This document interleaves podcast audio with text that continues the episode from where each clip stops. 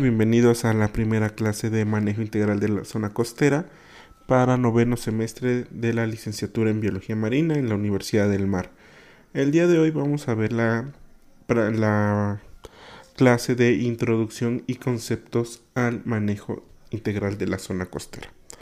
Antes de comenzar, quisiera saber si alguno de ustedes tiene una idea de qué es manejo, de cómo definir una zona costera y de qué cosa es integral. Tomemos unos 10 segundos para que piense cada uno de ustedes qué es o qué esperaría que fuera. Anótenlo en, en una hoja para que lo contrasten al final de esta práctica.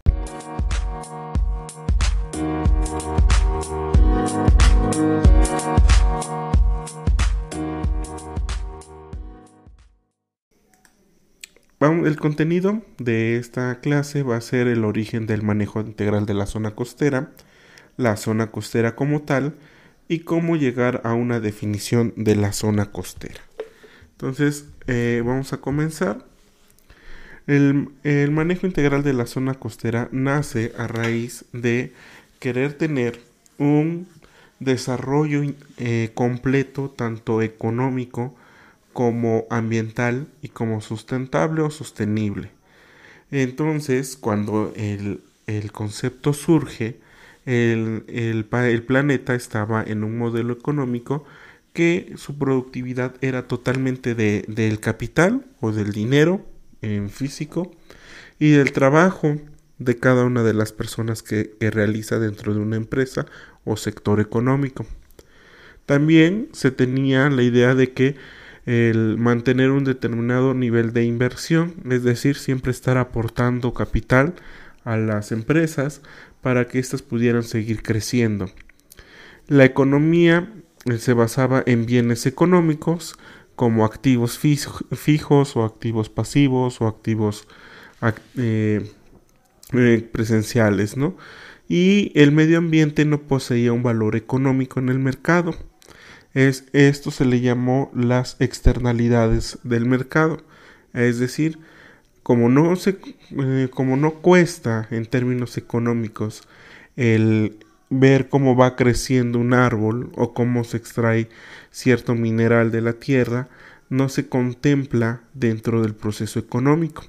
Y eso da pie a que podamos extraer ilimitadamente porque no estamos contemplando ese gasto o esa inversión o ese costo que tendríamos si lo metiéramos dentro del sistema económico.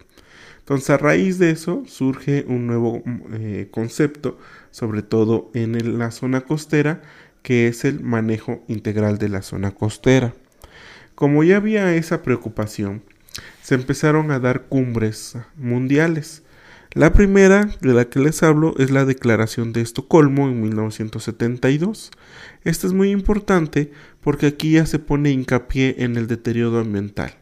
Si ven del 72 para ahorita el 2020, ya casi han pasado 50 años, ¿no? Entonces 50 años en el que ya la preocupación del deterioro del medio ambiente ha sido explícito y pareciera que aún no hemos logrado algunos consensos en esta materia. En esta declaración se trataba de armonizar sus políticas económicas de todos los países, las estrategias de desarrollo, pero con una protección ambiental. Posteriormente, en el 87, en la Comisión Mundial sobre el Medio Ambiente y Desarrollo se presentó el tema de la sostenibilidad.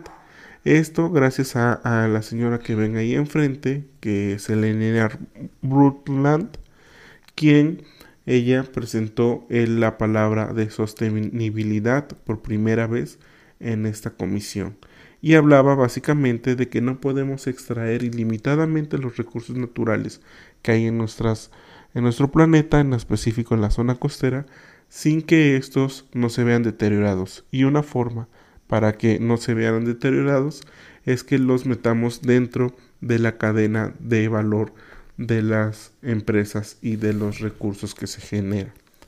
Más adelante, en el 92, cinco años después, la Agenda 21, que, se fue, que fue llevada en Río de Janeiro, abarca sobre ya otros temas como protección a la biodiversidad, como cómo tener este, espacios eh, o derechos a un medio ambiente sano.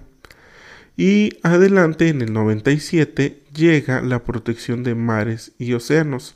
En el capítulo 17, ahí hablan específicamente de cómo cuidar los recursos naturales del mar y de los océanos, tanto pesca como minerales, como energías o como valores de recreación para el turismo. Entonces, si vemos una evolución, si vemos una evolución, tendríamos del programa 21 en el 83, eh, la ONU adopta informalmente el concepto de desarrollo sustentable sostenible y luego entre el 88 y 89 se publica Nuestro futuro en común y la comisión subraya la pobreza de los países del sur y al consumo extremo de países del norte. Es decir, empiezan a haber una, un desequilibrio en que los del norte consumen más de lo que necesitan, mientras que en el sur no se ha dado un desarrollo y permanecen en la pobreza. En el 90, principios de la década, comienza la elaboración de borradores del programa eh, seguido de un complejo proceso de revisión, consulta y negociación para que finalmente se dé en el 92 la Agenda 21. Esto es muy importante porque es la primera agenda, la primera línea que se pone a nivel internacional para seguir un compromiso ambiental. El uso del MIS se va a dar en este país, en Yakarta, es donde en otra reunión internacional surge el concepto de manejo integral de la zona costera. Aquí en el marco apropiado para abordar la problemática de los impactos humanos en la diversidad biológica costera y marina para promover y conservar el uso sustentable. Y se da una serie de pautas y compromisos para no tener sobrepesca, para proteger ciertos organismos, ciertas especies, para tener medidas de manejo o de mejor control en el proceso industrial. Esto permea en México y en el 2006 México, como en nuestro país, sale la Política Ambiental Nacional para el Desarrollo de Océanos y Costas y en esta retoma lo de Yakarta, pero lo pone en el contexto mexicano. Es decir, se enfoca en el caso de las pesquerías, da recomendaciones para la pesquería artesanal, da recomendaciones para la pesquería en alta mar, de camarón, de atún, y también para la extracción de, petróleo y de otros minerales que haya en la zona. Se apoya mucho para delimitar a la zona costera en procesos administrativos, es decir, límites arbitrarios, como puede ser la zona, la zona económica exclusiva, que es lo que ven aquí en el mar, y en tierra se apoya de la división de los municipios costeros, los que tienen frente con el mar. Entonces, esto, primer intento de una definición, causa mucha polémica, muchas inconformidades y se tiene que presentar una definición para que se haga operativo y esta definición sea sustentada por medio de la ley. Y aquí les pongo tres opciones, A, B y C. La primera dice que es una franja terrestre de 60 kilómetros de ancho. Esta es la que se definió en Yakarta. ¿Por qué es tan ambigua? Porque acuérdense que lo que se definió en Yakarta es a nivel internacional. Si en nuestro país no son las mismas las costas que hay en el Pacífico y en el Golfo, mucho menos van a ser igual las costas que hay entre un país y otro. Por eso la deja tan amplia. La definición B dice que hacia el mar la zona costera abarca desde el límite marino de la plataforma continental y mar territorial, fronteras ecosistémicas y jurídicas hasta los límites geopolíticos tierra dentro de los municipios que tienen frente litoral. Es decir, 167 municipios y que y están continuos, es decir, tanto los que tocan el mar como los que están atrás de los que tocan el mar, que son otros 463 municipios. Bueno, esta si ven es una definición ya más, eh, más eh, con orientación política administrativa porque ocupa límites por ejemplo los municipios costeros.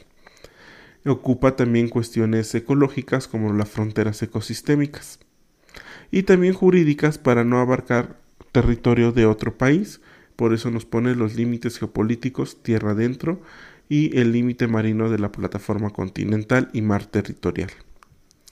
La C es una definición que nos dice conjunto donde mar y tierra ejercen una intensa influencia mutua, formada por las aguas marinas hasta el límite de la plataforma continental y la franja de tierra adyacente hasta el límite municipal, incluida en este conjunto la totalidad de las islas, cayos y arrecifes, la zona de transición e intermareales, las marismas y los humedales. Si bien esta es un poco más compleja, sin embargo, está también un poco difícil de determinar el conjunto donde mar y tierra ejercen una intensa influencia, porque sí la podemos determinar física y geográficamente, pero administrativamente no. Y recuerden que en nuestro país tenemos una división de poderes que va desde lo federal, lo estatal y lo municipal. Aquí, con esta definición, estaríamos mezclando esa división de poderes, por lo cual esta la hace muy buena definición, pero poco operativa.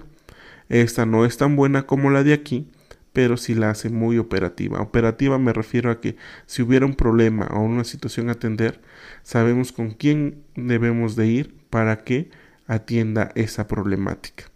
Aquí quedaría muy ambiguo esa definición de quién atendería esa problemática. Sin embargo, podemos, y es lo que haremos en el curso, tomaremos una definición que se haga de las dos. Tomaremos de la definición C, donde dice conjunto de islas, callos hasta humedales, y la integraremos a la parte de la definición B. Entonces, esto les pido por favor que anoten en su libreta y lo tengan siempre consciente, porque con esa definición que estamos armando ahorita es con la que trabajaremos a lo largo del semestre. ¿Ok? Bueno, como evidencia les pediré que me envíen por favor en una fotografía en la definición que han armado. Por favor, al correo de Gmail. Bueno, eso sería todo por, por esta presentación y nos veríamos en la siguiente. Nos vemos.